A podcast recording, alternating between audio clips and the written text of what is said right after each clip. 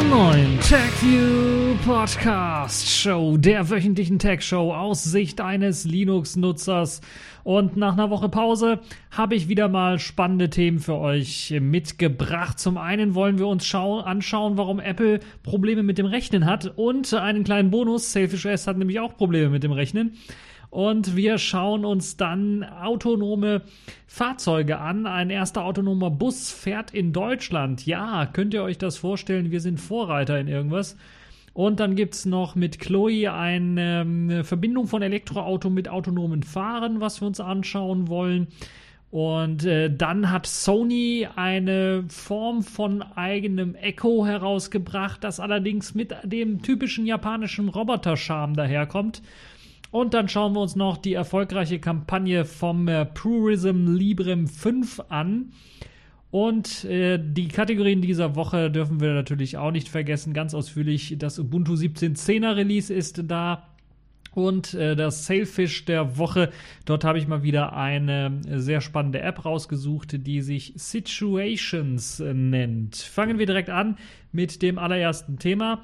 Und zwar dem Problemen beim Rechnen eigentlich ist das ja schon etwas peinlich, nämlich der Taschenrechner, ein, ja, eine Art Grund-App, ein Grundprogramm, das eigentlich auf jedem Smartphone irgendwie vorinstalliert ist in der einen oder anderen Form und natürlich auch recht nützlich ist.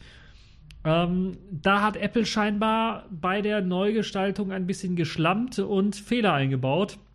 Nicht nur, dass dem einen oder anderen vielleicht das Design nicht so richtig fällt, gefällt, aber ja, die eingeschlichenen Fehler sind, glaube ich, das größte Problem und die betreffen vor allen Dingen die Animationseffekte und hindern dem Nutzer daran, dann vernünftige Eingaben zu tätigen. So kommt es halt zu Eingabeverzögerungen mit einem sehr lustigen Nebeneffekt, dass äh, sich dieses äh, Rechenprogramm, dieser Taschenrechner auf äh, den iOS-Geräten dann in regelmäßiger Zuverlässigkeit verrechnet anscheinend, weil halt eben die Eingabe falsch ist. So wird schon mal aus einem 2 plus 3 eine 23 und das führt dann schnell, gerade bei komplexeren Rechenaufgaben natürlich zu äh, Fehlern, die doch schon nervig sein können. Und bei einfachen äh, Rechenaufgaben wie beispielsweise 1 plus 2 plus 3 kommt dann auf einmal 24 raus, was natürlich dann auch etwas seltsam ist. Apple ist aber mit diesem peinlichen Problem nicht alleine, denn auch auf dem Selfish OS konnte ich es nachvollziehen, auch wenn jetzt nicht auf den alten Geräten, sagen wir mal dem Yola C, dem Yola oder dem Yola Tablet.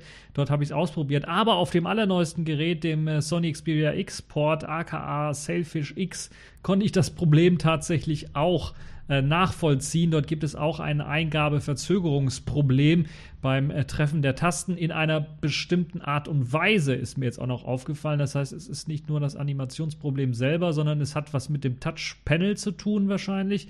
Weil wenn ich zwei Finger benutze, um die Eingabe zu machen, das heißt, ich habe den einen Finger über den Zahlen und treffe die Zahlen und den anderen Finger über äh, die, die Operation, zum Beispiel die Additionsoperation und tippe dann nacheinander das ein, was ich haben möchte, funktioniert es. Benutze ich nur einen Finger und tippe ganz schnell auf die Zahlen und dann auf die Operation und dann wieder auf die Zahl, kommt es manchmal dazu, anders als bei iOS, dass jetzt nicht die ähm, Operationen verschluckt werden, sondern dass Zahlen einfach verschluckt werden und dann anstatt einer Zahl dann dort einfach eine Null steht und dann fehlt halt einfach eine Zahl und dann habe ich anstatt 1 plus 2 plus 3 auf einmal nur 1 plus 0 plus 3 stehen und dann kommt natürlich nur 4 raus anstatt 6.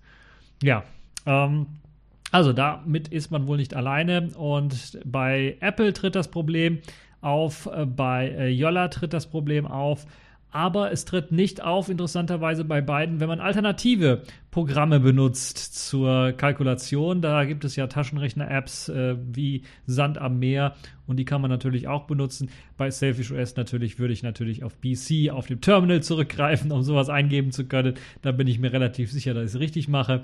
Ansonsten gibt es auch mit MiCalc eine sehr gute Anwendung, die dieses Problem zum Beispiel nicht hat. Also, da müssen beide noch an ihren Apps ein bisschen was äh, feilen, damit die eben nicht diese Eingabeprobleme haben. Apple hat bereits schon angekündigt, dass sie für das nächste iOS-Update dieses Problem beheben werden. Es empfiehlt sich also, wenn ihr richtige Ergebnisse haben wollt, entweder nicht allzu schnell tippen und nochmal gucken, was der Taschenrechner da wirklich macht äh, oder einfach eine alternative App zu verwenden. Ja, kommen wir mal zu einer Geschichte und das ging ehrlich gesagt schneller, als ich gedacht habe zur Autonomie und einem autonomen Bus. Denn wir haben nun in Deutschland interessanterweise einen autonomen fahrenden Bus. Ja, ihr habt richtig gehört, in den USA gibt es ja schon hier und da schon autonom fahrende Fahrzeuge, die getestet werden. Und es gibt ja mit Autopilot ähnlichen Pro äh, Projekten zumindest den Weg dorthin, das auch irgendwann mal zu schaffen. Aber nun haben wir auch in Deutschland, wo ich ehrlich gesagt erst in zehn Jahren damit gerechnet habe, dass hätte, dass wir da erste Ergebnisse sehen von werden, einen autonom fahrenden Bus. Die Deutsche Bahn hat äh, diesen äh, Bus in Bayern genau genommen, in Bad Birnbach in Betrieb genommen. Und dieser Bus fährt zwar jetzt keine großartig lange Strecke, aber immerhin ist die Strecke vom Ortszentrum äh, von Bad Birnbach hin zur Therme von Bad Birnbach 700 Meter lang und diese Strecke kann der Bus völlig autonom fahren. Für den einen oder anderen vielleicht mal eventuell spannend zu testen. Also wenn ihr da in der Gegend seid, äh, schaut euch das ruhig mal an. Ihr könnt euch vielleicht sogar reinsetzen. Ich weiß nicht, ob man sich da Tickets besorgen kann oder ob das momentan nur im Testbetrieb läuft. Und wirklich schnell fährt das Gefährt dann aber nicht, wenn man eben dem Aufkleber äh, Glauben schenken darf, der da vorne draufgeklebt ist, der einem anzeigt, dass das Teil 15 Kilometer pro Stunde fährt. Und Bus klingt natürlich jetzt auch richtig groß äh, und erinnert einen dann doch eher an die ja, Busse, die in den großen Städten irgendwie rumfahren. Nein, das ist so ein kleiner Bus, also da passen vielleicht, glaube ich, 15, 10 Leute, vielleicht 20 Leute maximal rein. Das ist also nicht ein richtig großer Gelenkbus oder sowas, sondern das ist wirklich ein äh, kleines Büsschen, würde ich mal sagen. Äh, ein bisschen größer als ein Taxi.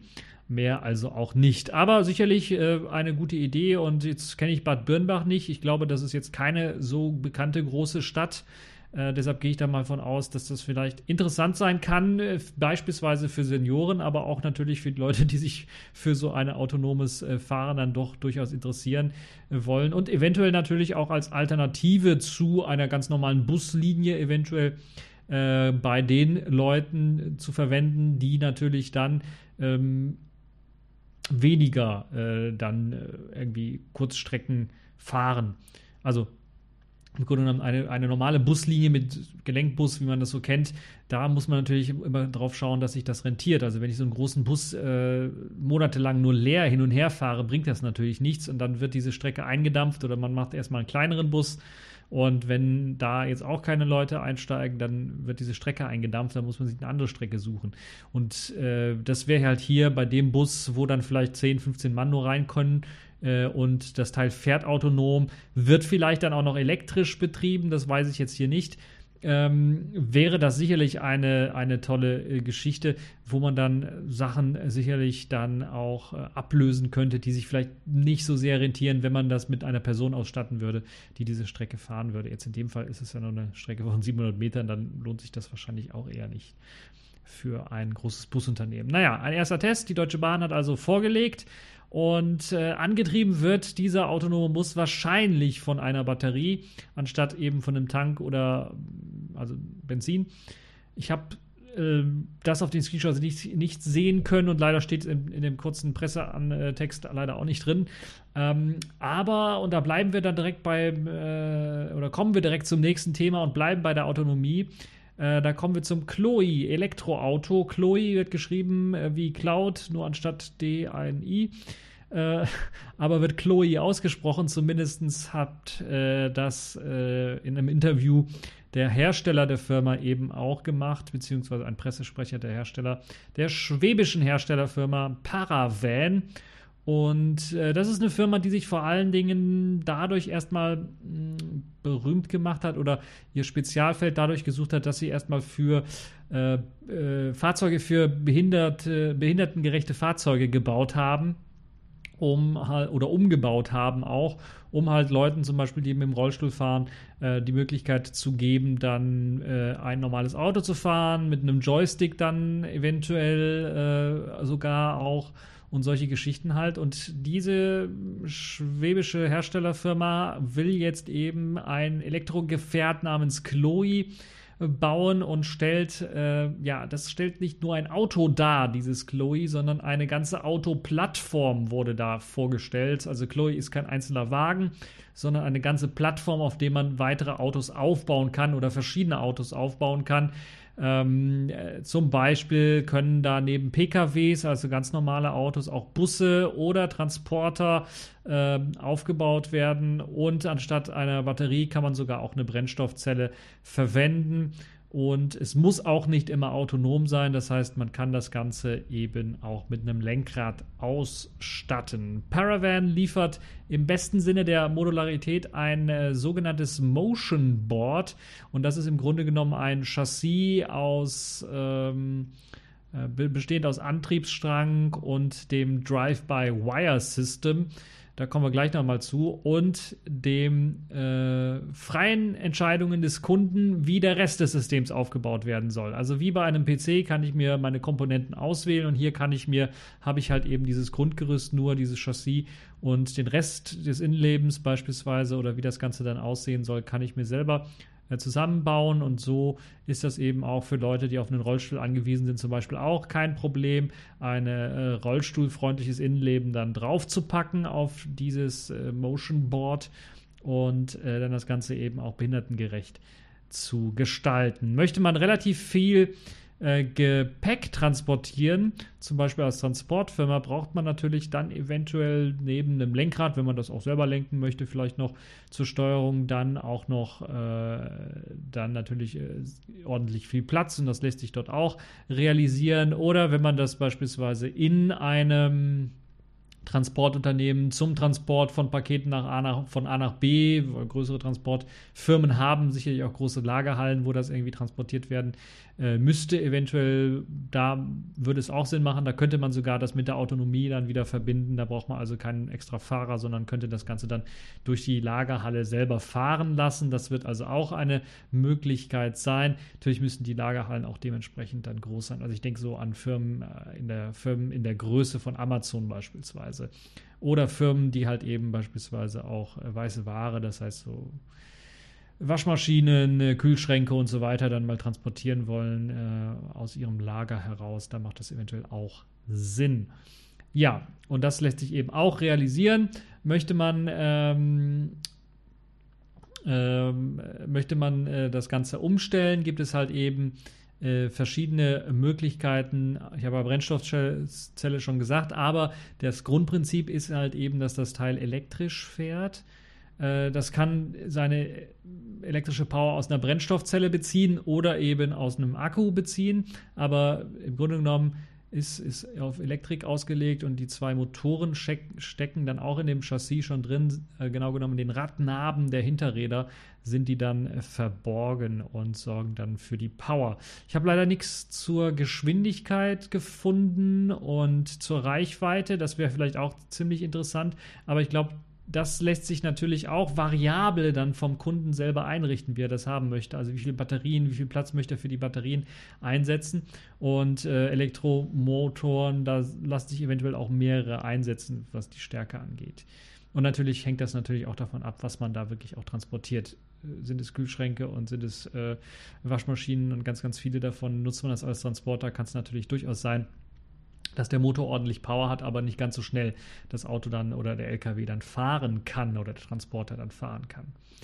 Ähm, äh, da das Auto vor allen Dingen auch für autonomes Fahren gedacht ist, gibt es auch keine Lenksäule mehr. Also mechanische Steuerung der Lenkung ist dort nicht mehr mit drin. Es wird also dieses äh, By-Wire-System verwendet. Also Draht äh, wird verwendet, um elektronische Signale für die Steuerung dann rauszugeben. Das heißt, man steuert im Grunde genommen elektronisch die Lenkung äh, das ist egal, ob man jetzt ein Lenkrad hat, das sendet dann halt die Signale oder man kann sogar, wenn man ganz fancy ist, einen PlayStation-Controller benutzen, um das Auto dann zu steuern, weil halt damit halt auch die elektrischen Signale dann gesendet werden.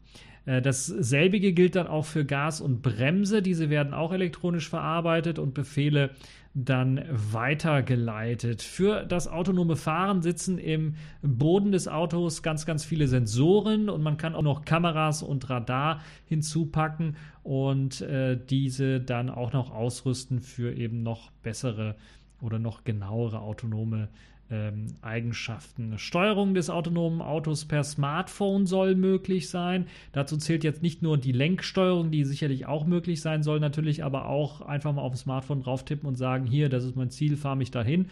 Oder noch besser, und da aber, daran arbeitet man auch schon, ist die Sprachsteuerung.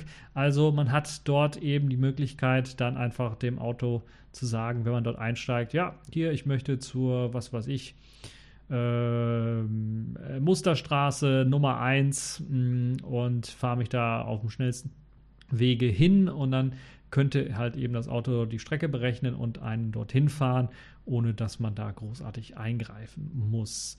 Passend äh, dazu hat Paravan auch komplett Autos für autonomes Fahren als Prototypen bereits schon für viele Interessenten äh, die sehen wollten und testen wollten, wie das Ganze funktioniert, auch schon hergestellt. So hat Paravan bereits 200 verschiedene Prototypen gebaut auf Basis eben dieses ähm, Chloe-Prinzips, also dieses Motion Boards. Und das sind natürlich dann verschiedene Modelle, also Pkw, behindertengerechte Autos, äh, Transporter und ähm, ja, ja, das war es, glaube ich, auch schon alles. Also die Dinger äh, gebaut und äh, eines der neuesten äh, Modelle wird in Zusammenarbeit mit der Firma Rheinmetall oder im Auftrag der Firma Rheinmetall zusammengebaut. Das ist ein äh, Paravan-Fahrzeug, das für Rettungseinsätze oder humanitäre Einsätze autonom, vollautonom fahren können soll. Und äh, das wird also aktuell zum Beispiel entwickelt. Und damit das System auch sicher betrieben werden kann, also vor allen Dingen dieses äh, Drive-by-Wire-System äh, sieht es so aus, dass es drei unabhängig voneinander laufende Prozessoren im System gibt. Ich nenne die jetzt mal einfach spaßeshalber Kaspar, Melcher und Balthasar. Das ist so ein Insider für Geeks, äh, die das sicherlich dann verstehen werden, denn die machen im Grunde genommen das gleiche wie das Magi-System bei Neon Genesis Evangelion. Die machen nämlich nichts anderes als das gegenseitige Überprüfen auf Fehler, beziehungsweise gegenseitige Überprüfen der, des anderen Prozessors und damit können Fehler vermieden werden, was vor allen Dingen natürlich diesem Drive-by-Wire-System äh, sehr, sehr dienlich ist, um Fehler zu vermeiden. Und dieses System, dieses Drive-by-Wire-System im Zusammenhang mit diesen Prozessoren nennt sich dann auch als Gesamtkonzept Space Drive. Das klingt äh, sehr, sehr abgespaced. Aus dem Grunde, weil die NASA das bereits schon ja in einer natürlich etwas abgeschwächten Form bereits schon für eben äh, den Ausflug auf den Mond beispielsweise auch genutzt hat und für die Fahrzeuge dort. Das ist also nichts Außergewöhnliches. Und dieses System, dieses Space Drive System ist bereits für die Straße zugelassen und lizenziert. Und es gibt weltweit schon über 6000 Systeme, die bereits aktiv sind und darauf basieren. In den USA beispielsweise gibt es das Busprojekt Olli ein äh, fahrerloser Kleinbus, äh, der bereits äh, mehrfach im Feldeinsatz war und unter anderem in einem Vorort der Hauptstadt von Washington gefahren ist. Auch in Deutschland, nein, das ist jetzt nicht Bad, äh, wie hieß es, Bad, Bad, Bad ich habe schon vergessen, Bad äh, Birnbach, sondern das ist jetzt äh, in, wo war es, in der Haupt, in, in, in Berlin-Schöneberg auf dem Euref Campus.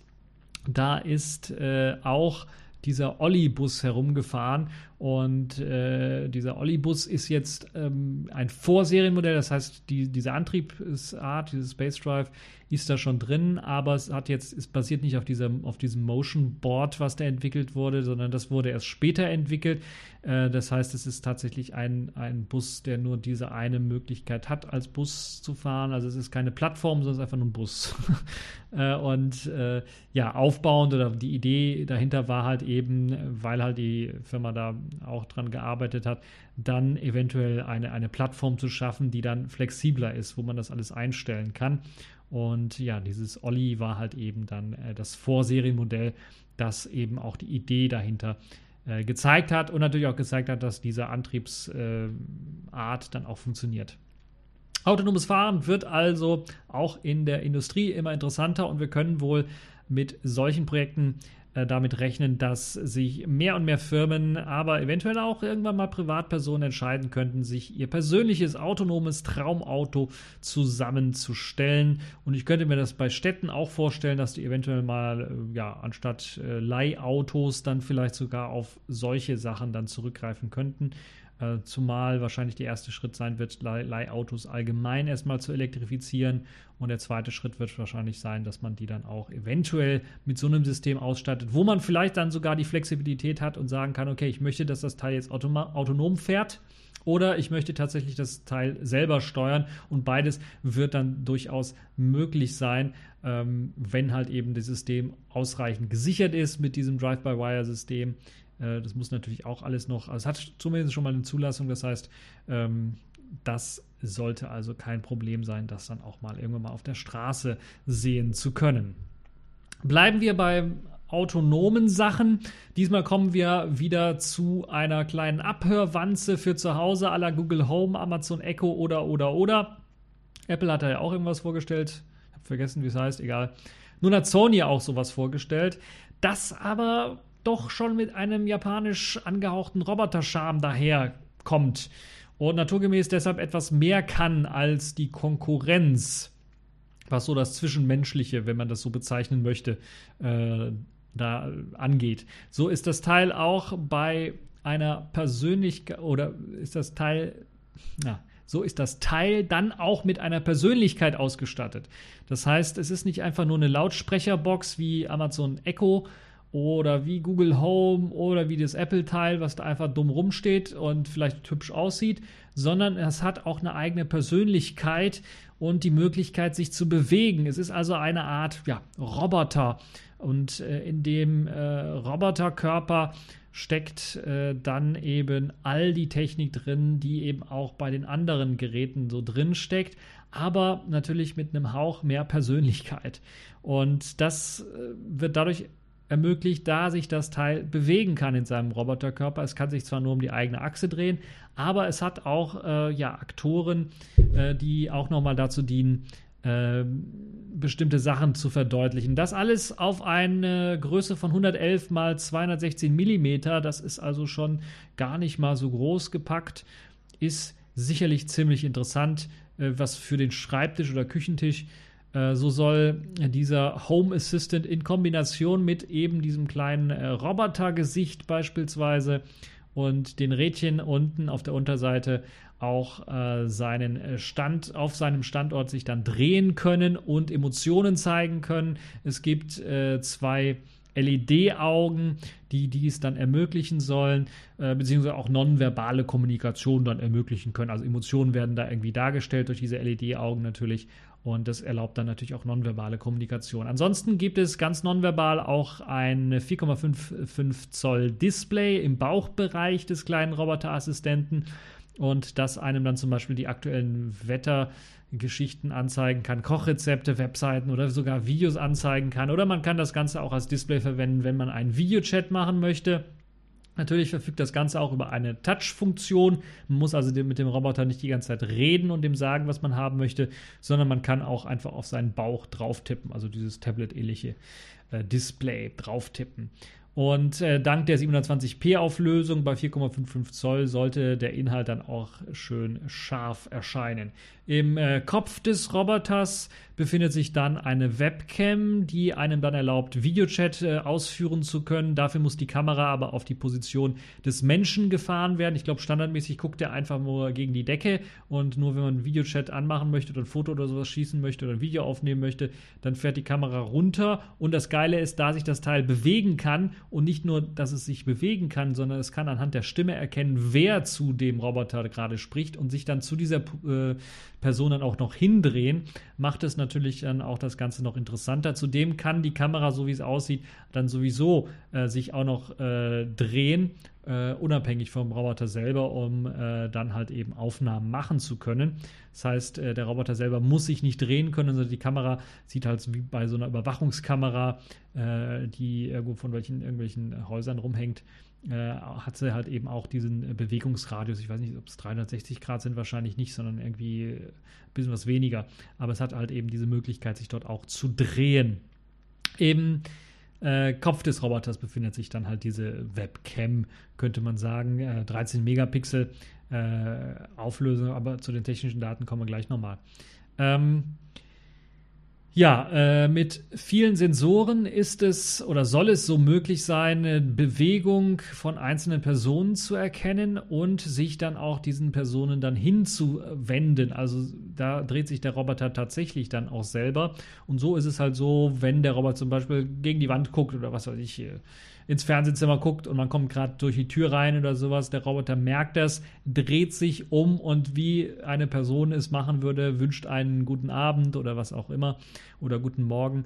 Ähm, das ist halt eben wieder eine Besonderheit. Das ist halt dieser Roboter-Charme, der japanische, den ich da äh, anspreche. Das kann halt so ein Amazon Echo nicht. Da, da, fehlt einfach die Persönlichkeit und die soll hier eingebaut sein. Und das ist, glaube ich, für den einen oder anderen doch ziemlich interessant, weil das halt so ja, natürlich auch den Spieltrieb vielleicht so ein bisschen. Äh, es gibt ja Spielzeug, also Roboter-Spielzeug, äh, das auch intelligent äh, mit Sensoren und so weiter, auch, glaube ich, Sprachsteuerung bestimmte Sachen machen kann.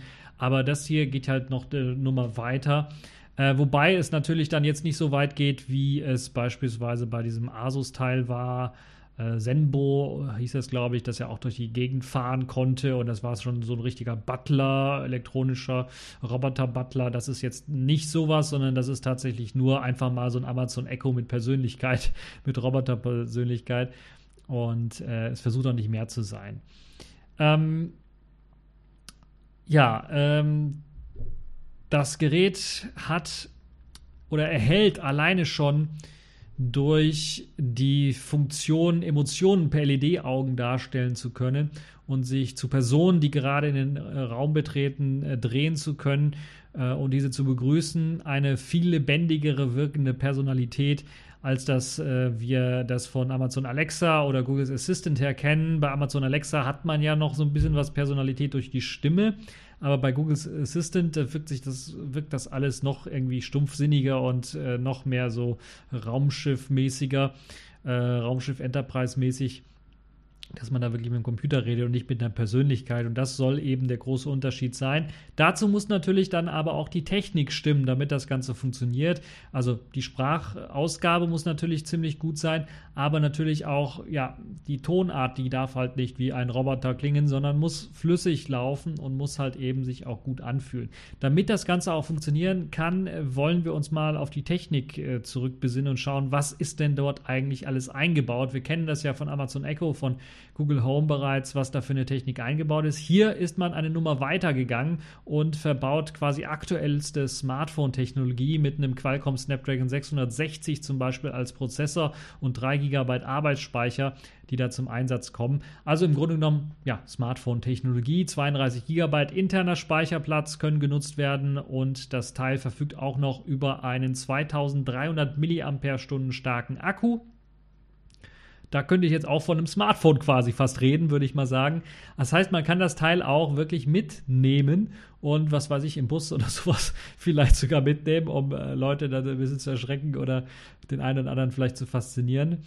Ähm, aber Sony empfiehlt dann doch, äh, dass äh, man das Teil doch eher stationär betreiben sollte, am Stromanschluss direkt. Das heißt, der Akku ist dann doch vielleicht etwas schwach für äh, die ganze Geschichte. Das heißt, anscheinend wird das Teil nicht so lange durchhalten. Man sollte es eher permanent am Stromanschluss haben. Äh, die Kamera oben am Kopf angebracht, das hatte ich ja kurz erwähnt, hat eine Auflösung von 13 Megapixeln. Das sollte alle, also deutlich dafür ausreichen, mal Schnappschüsse zu machen oder für einen ganz normalen Videochat.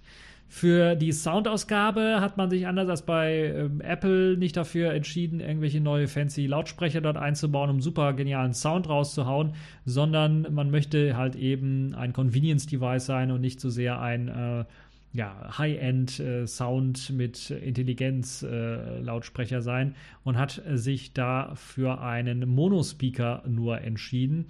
Sprich, eine richtige Musikanlage wird man damit wohl nicht ersetzen können, aber mal jetzt irgendwie was vorlesen lassen vielleicht. äh, oder für so ein äh, Videochat-Gespräch sollte das durchaus ausreichend sein, aber Musik wird man wahrscheinlich darüber nicht hören wollen. Dafür kann man dann aber versuchen, beispielsweise Musik einfach auf seine Bluetooth-Kopfhörer zu übertragen und dort abzuspielen. Das kann äh, dann äh, dieses Sony, wie heißt es eigentlich? Habe ich das schon erwähnt? Sony Home, glaube ich, heißt es, oder? Wenn ich mich nicht irre. Jetzt habe ich den Namen vergessen von dem Teil. Ich glaube, das heißt Sony Home. Ähm, das kann man eben dann dazu verwenden, dass man eben mit Bluetooth Low Energy 4.2 dann auch Kopfhörer dran anschließen kann und darüber dann Musik spielen kann, die zum Beispiel auf dem Gerät selber dann installiert ist oder also 200 GB interner Speicher ist jetzt nicht die Welt, aber das reicht für die eine oder andere, äh, für das eine oder andere Album äh, sicherlich aus. Ansonsten verbindet sich das Gerät mit äh, WLAN AC, mit dem Internet. Das sollte also auch keinerlei Probleme machen. Und es lassen sich auch Geräte per NFC damit pairen. Als Betriebssystem interessanterweise läuft darunter ein Android 7.1. Äh, das heißt, wahrscheinlich wird man das auch erkennen können auf dem Tablet, wenn da verschiedene Anwendungen drauf laufen und vielleicht kann man das sogar auch als normales Tablet dann irgendwie benutzen. Clever ist die Funktion, dass sich der Roboter auch als Überwachungsanlage für zu Hause eignet oder vielleicht sogar auch für ja, die ein oder andere stationäre, als stationäre, stationäre Überwachungskamera im Grunde genommen genutzt werden kann. Ich habe ja bereits schon über eine Kamera geredet, die ja mich sehr erinnert hat an so Überwachungskameras äh, die in der Stadt hängen oder so. Und äh, dafür kann das halt eben auch genutzt werden. Dementsprechend gibt es halt eben auch Apps für iOS und Android, wo man das Teil dann bedienen kann oder auch aus der Ferne drauf zugreifen kann und äh, man sich dort auf den Roboter einloggen kann und dann mal einfach mal ein kurzes Video oder Bilder schicken lassen kann äh, von äh, rund um äh, die Wohnung. Das heißt, also, die Kamera kann einfach mal sich drehen um 360 Grad und dann so ungefähr kann man dann sich so ein eigenes Panorama von der Wohnung, äh, ein Bild verschaffen, ob da nicht gerade einer eingebrochen ist oder was weiß ich äh, dort äh, gerade los ist. Ähm, also das ist eine sehr clevere Geschichte. Insgesamt ist es also eine Art von Home Assistant, das etwas mehr Personalität enthält und ein wenig an diesen Asus Zenbu erinnert. Der, den hatte ich ja schon angesprochen, äh, ja, ein autonom fahrender Roboter war richtig groß, äh, war, der da irgendwie äh, dann auch so ein Tablet auf seinem Bauch hatte. Aber das ist halt eben eine Geschichte, von der man wenig jetzt gehört hat oder wenig gesehen hat. Ich weiß gar nicht, ist das Teil eigentlich schon draußen? Also nach der Präsentation war das alles irgendwie komplett dunkel, da habe ich eigentlich nichts mehr von gehört, von der ganzen Geschichte. Und äh, ja, da müssen wir mal äh, schauen, wie es das da, wie, wie das denn da so weitergeht. Jetzt habe ich gerade auch den Namen nochmal rausgesucht. Das Teil heißt nicht Sony Home, sondern Sony Hello.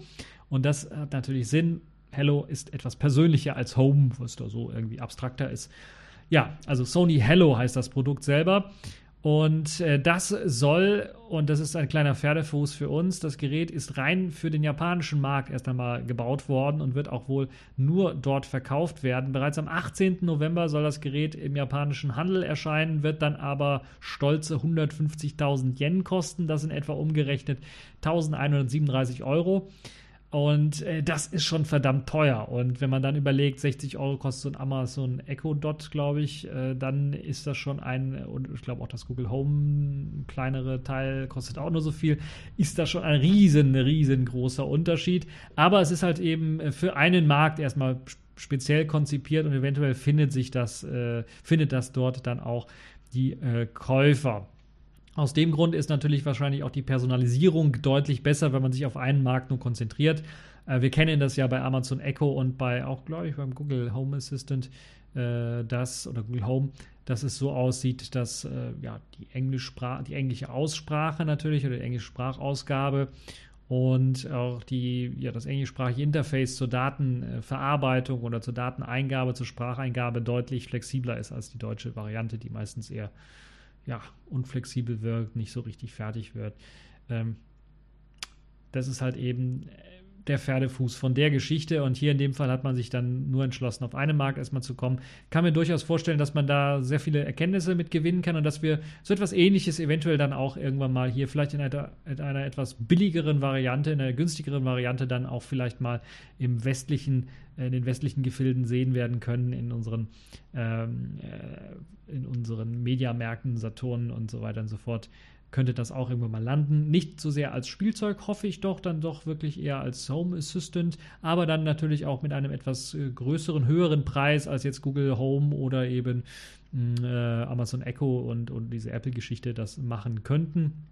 Dann eben mit dem extra Feature äh, der, ja, der Eigenständigkeit, der Personalität äh, eines kleinen Roboters. Äh, Im verlinkten Artikel findet ihr auch ein Werbevideo, wo ihr da diesen kleinen Roboterassistenten in äh, voller Aktion sehen könnt, auch wenn ihr wahrscheinlich nicht so viel versteht, weil das Werbevideo in Japanisch gehalten ist. Äh, ich glaube, man kann sogar Untertitel einschalten. Ne? Bei YouTube ist das ja möglich. Vielleicht ist da irgendwie was. Äh, ansonsten äh, zeigt es schon mal gut, wie das Teil funktioniert und es zeigt vor allen Dingen die, Person, äh, die Persönlichkeit dieses Roboters. Und äh, es ist erstaunlich, wie sympathisch so ein kleiner Roboter einem dann wird. Äh, im Vergleich zu einem, einem äh, Amazon Echo oder einem äh, Google Home Assistant, der da einfach rum als Abhörwanze rumsteht und den ich immer als Abhörwanze da betreiben würde, da ist halt eben dieser kleine Roboter viel sympathischer und man vergisst fast, dass das Teil einen auch irgendwie abhören könnte. Und ich habe mich auch ganz ehrlich gesagt noch gar nicht mal informiert darüber, wie jetzt die Spracherkennung funktioniert. Ich gehe einfach mal davon aus, dass es wie bei äh, Google und Amazon funktioniert, dass es mit dem Server irgendwie kommuniziert und eine Antwort dann gibt. Aber es hat ja in, in äh, immerhin 32 GB internen Speicher, wobei wahrscheinlich Android so ein bisschen davon ab, äh, davon irgendwie abknabbern wird. Aber mh, mm, ja, äh, müssen wir mal schauen, wie das wird. Vielleicht äh, kann man das, vielleicht wird das irgendeiner, vielleicht schickt mir das einer, vielleicht kann ja einer in Japan Deutsch und schickt mir das vielleicht einer. Äh, kann man ja immer mitrechnen. Ich hatte ja schon mal japanische Handys hier geschickt bekommen von Leuten, die meinten, ja, musste mal testen. Also, äh, wenn ihr mir sowas schicken wollt, 1137 äh, Euro ist nicht billig, ich weiß. Ähm, würde mich aber trotzdem freuen. Da müsst ihr wahrscheinlich Japanisch lernen. Ne? Ja, wieder so eine Herausforderung. Nun ja. Ähm, apropos Herausforderung. Eine Herausforderung war auch äh, das Spendenaufkommen oder die Spenden, die Purism für ihr Librem 5 Smartphone oder für die Librem 5 Kampagne sammeln wollte. Äh, ich glaube, es waren 1,5 Millionen äh, US-Dollar, die sie sammeln wollten. Und am Anfang hat man sich so ein bisschen schwer getan, aber jetzt ist das Ziel nicht nur erreicht, sondern mehr als erreicht. Die Spendenkampagne ist beendet und man hat 2,1 Millionen US-Dollar eingesammelt, also locker das Ziel von 1,5 Millionen übertroffen. Nun darf man also richtig gespannt sein, wie das Projekt nun weitergehen wird. Für nächstes Jahr Sommer sind die ersten Entwicklungsboards geplant. Ich glaube, interne Geschichten laufen bereits schon an. Es gibt ja oder es gab ja bereits Gespräche mit der äh, KDE-Community, mit der GNOME-Community und wahrscheinlich wird es auch weitere Community-Gespräche geben. Es werden wahrscheinlich auch Leute jetzt eingestellt werden, die äh, fleißig an der Software arbeiten. An der Hardware-Front hat man, glaube ich, bereits schon Leute, die sich damit auseinandersetzen. Und da wird man natürlich dann auch schon mal pro äh, vor einem, also bevor der eigentliche, ja, man wird Prototypen er, äh, erstellen, bereits schon, glaube ich, wahrscheinlich jetzt Anfang nächsten Jahres schon soweit äh, zusammen sein, dass man Prototypen hat oder vielleicht sogar Ende dieses Jahres schon soweit haben, dass man einen ersten kleinen Prototypen irgendwie hat, vielleicht noch auf einer anderen Prozessorbasis, einer etwas langsameren Basis aber man wird alles, äh, was äh, das angeht, in das Entwicklungsboard reinstecken, das dann ja äh, im äh, nächsten Jahr im Sommer erscheinen soll. Und äh, da wird wohl hoffentlich auch schon fleißig nicht nur an der Hardware dann gearbeitet, sondern auch parallel an der Software für das Smartphone entwickelt, so dass äh, da, weil dort ist, glaube ich, eher Aufholbedarf an der Softwarefront. Äh, Plasma Mobile ist noch nicht äh, so weit, dass man das produktiv ausliefern kann. Deshalb muss da unter die Arme geholfen werden. Man äh, wird wahrscheinlich das wohl am ehesten benutzen werden und nicht komplett irgendwie was auf GNOME aufbauendes äh, machen, weil GNOME dort einfach noch nichts hat, also noch keine Idee auch irgendwie hat. Und äh, man bei Plasma Mobile zumindest schon mal etwas hat, worauf man aufbauen kann. Auch ein SDK für mobile Entwicklung äh, mit, mit der Kirigami UI steht ja bereits bereit die man dann benutzen kann, um äh, verschiedene Anwendungen dann da, also auch User-Anwendungen für zu schreiben. Ja, aller Voraussicht nach werden dann äh, einige Entwickler dafür zur Entwicklung eingestellt, auch an Plasma Mobile. Und eine Kooperation mit, der, mit den Plasma Mobile Entwicklern wird dann abgesprochen, wer macht jetzt was, wie können wir die Schnittstellen irgendwie machen, was braucht ihr denn eigentlich alles?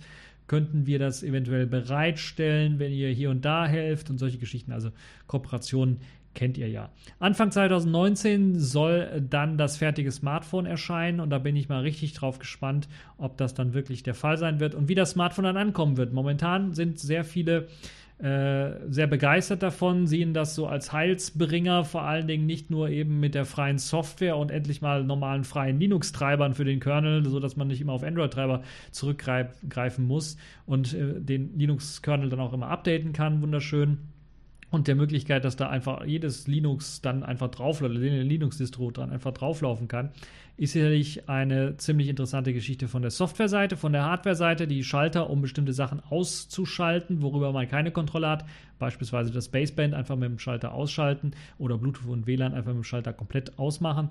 Solche Geschichten sind natürlich auch ziemlich interessant für die Leute, die ziemlich äh, sicherheitsbewusst oder privatsphären bewahrend oder ja, bejahend sind. Ich bin ich ja eigentlich auch.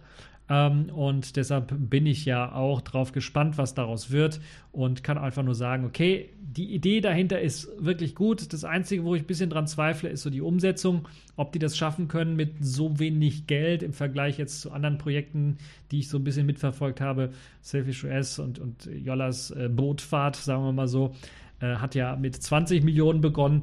Ähm, zwar Euros, aber macht jetzt keinen großen Unterschied. Ähm, das ist schon äh, deutlich weniger, was da Purism eingesammelt hat und ob sie das dann schaffen können, damit eben auch eine Hardware zu, herauszubringen, die jetzt nicht auf Open Moco Niveau liegt. Das ist halt die große Herausforderung aus meiner Sicht. Und äh, die Features und so weiter und so fort, das ist natürlich das Highlight von äh, dem Librem 5. Und da kann ich denen nur das Beste wünschen, damit das alles auch klappt. So, das war's für die Themen in dieser Woche. Kommen wir zu den Kategorien in dieser Woche. Accepted. Connecting. Complete. System activated. All systems operational.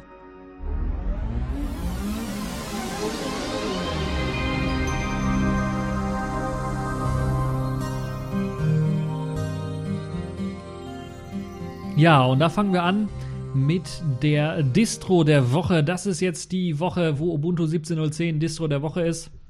Ich habe es ja bereits schon angekündigt gehabt.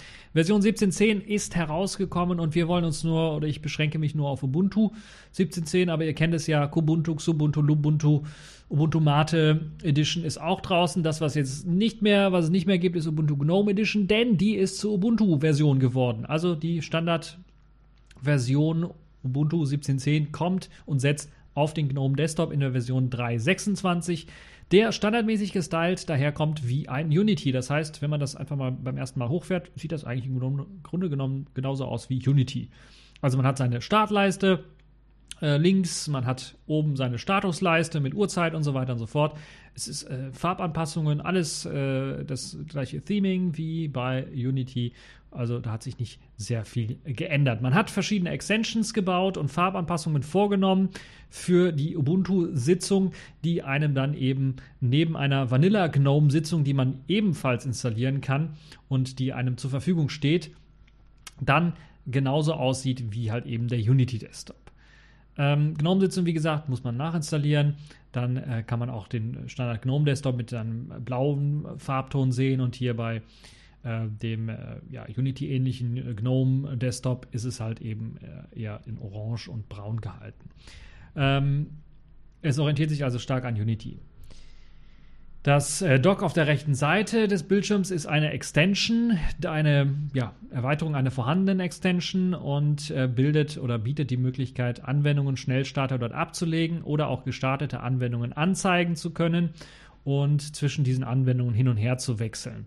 Anwendungen können jetzt aber nicht nur über oder nicht mehr über eine Lens gestartet werden, äh, sondern äh, der Programmübersicht äh, von GNOME, äh, die sich dann links unten befindet, also nicht mehr äh, links oben ein Ubuntu-Button oder sowas, wo man dann so einen, einen, Anwendungsstarter bekommt mit verschiedenen Lenses, wo man durchklicken kann, sondern das ist jetzt äh, eher GNOME-mäßig. Unten links befindet sich in dem, im Dock dann ein, ein Knopf, äh, der alle Anwendungen anzeigt Und äh, das öffnet dann die GNOME-Übersicht aller Anwendungen, wo man dann Anwendungen auch suchen kann oder auch nach Dateien und äh, Programmen äh, suchen kann. Das Dock lässt sich nach Belieben verschieben. Das heißt, es gibt ein, in den Einstellungen eine Möglichkeit, das unten rechts, also unten oder rechts zu verschieben.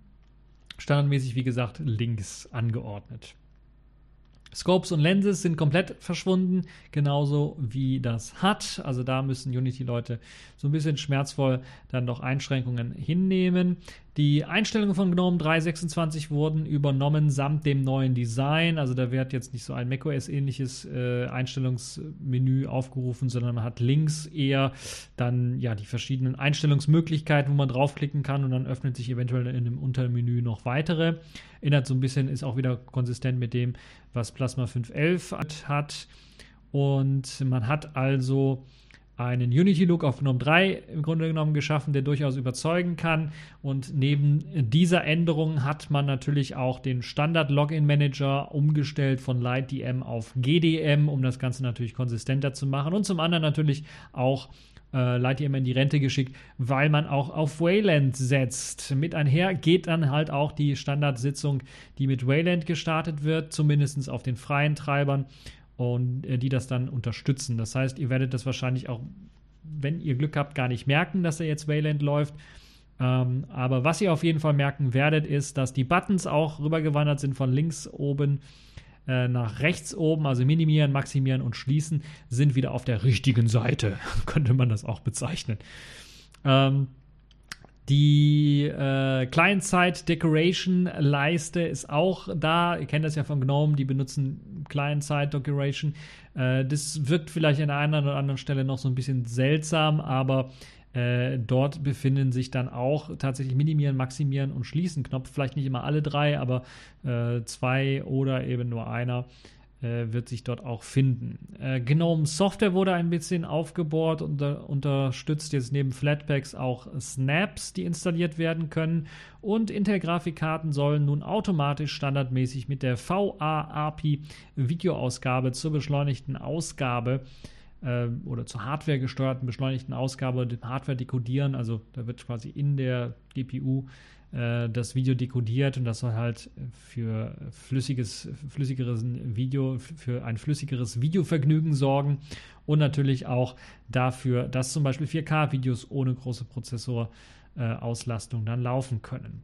Ansonsten gibt es die üblichen Programme, die wir so kennen, in einer neuen Version, wie beispielsweise LibreOffice in Version 5.4, Firefox natürlich auch wieder in der neuesten Version mit dabei. Basis bildet der Kernel 4.13. Eine große Neuerung hat Ubuntu 17.10 noch, denn äh, es gibt keine 32-Bit-ISO mehr, die bereitgestellt wird. Das heißt, es gibt nur noch eine 64-Bit-ISO, die ihr herunterladen könnt.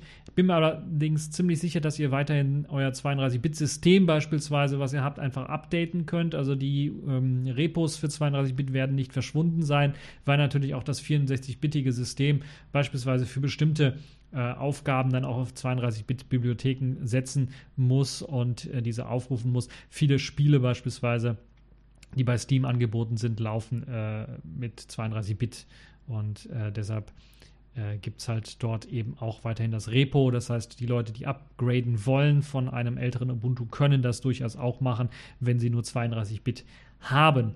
Zudem gibt es natürlich auch, ich glaube, es gibt eine 32-Bit-Version bei Lubuntu, also da gibt es die Möglichkeit, das äh, weiterhin zu benutzen, falls ihr auf der Ubuntu-Basis bleiben wollt und euch der GNOME Desktop nicht so sehr gefällt. Ja, die 64-Bit-Version kann heruntergeladen werden von der Canonical-Webseite als 1,4 GB großes ISO-Image und das kann man dann auf einen USB-Stick packen und dann als Live-System erst einmal ausprobieren. Und das ist eine Geschichte, die ich dann auch machen werde sage ich jetzt mal so. Das heißt, es wird auch mal ein Video erscheinen, ein TechView Vlog wahrscheinlich, äh, wo ich euch äh, dann dieses neue Ubuntu 17.10 mit dem GNOME Desktop dann ein wenig näher bringen werde. So, das dazu zur Distro der Woche kommen wir dann noch zum allerletzten Mal, äh, nicht zum allerletzten Mal, sondern zum, zum, zum letzten Thema, Sailfish der Woche. Und dort habe ich mir wieder eine App rausgesucht. Es ist diesmal kein Link, weil diese App gibt es nur im Yola Store, soweit ich das gesehen habe. Sie nennt sich Situations. Und wer jetzt irgendwie sich fragt, äh, du hast doch mal, was ist mit Sailfish X? Was ist mit Xperia X und Sailfish S da drauf?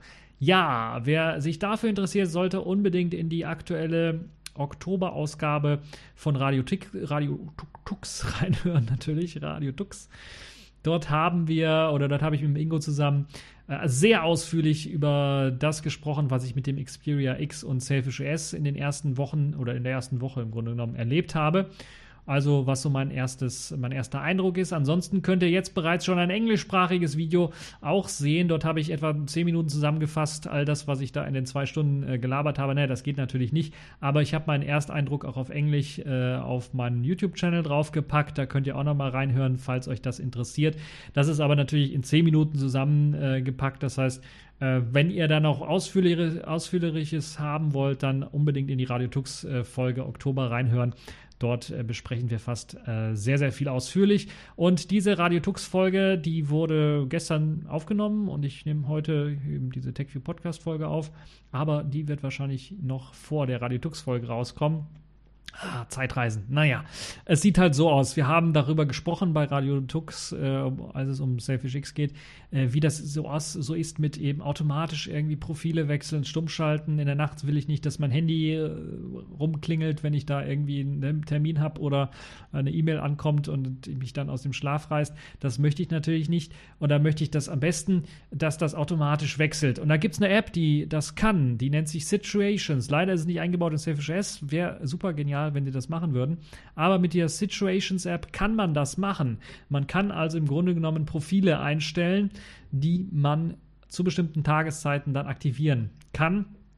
Und das lässt sich auch noch einstellen für bestimmte Wochentage. Das heißt, ich kann zum Beispiel sagen, ich möchte äh, bei den normalen Werktagen, äh, dass äh, die und die Geschichten ausgeführt werden und Situations kann das ohne Probleme machen. Äh, Situations hat ganz, ganz viele, also hat die Möglichkeit, mehrere Profile erst einmal anzulegen. Zum Beispiel kann ich sagen, okay, ich habe jetzt ein Profil zu Hause.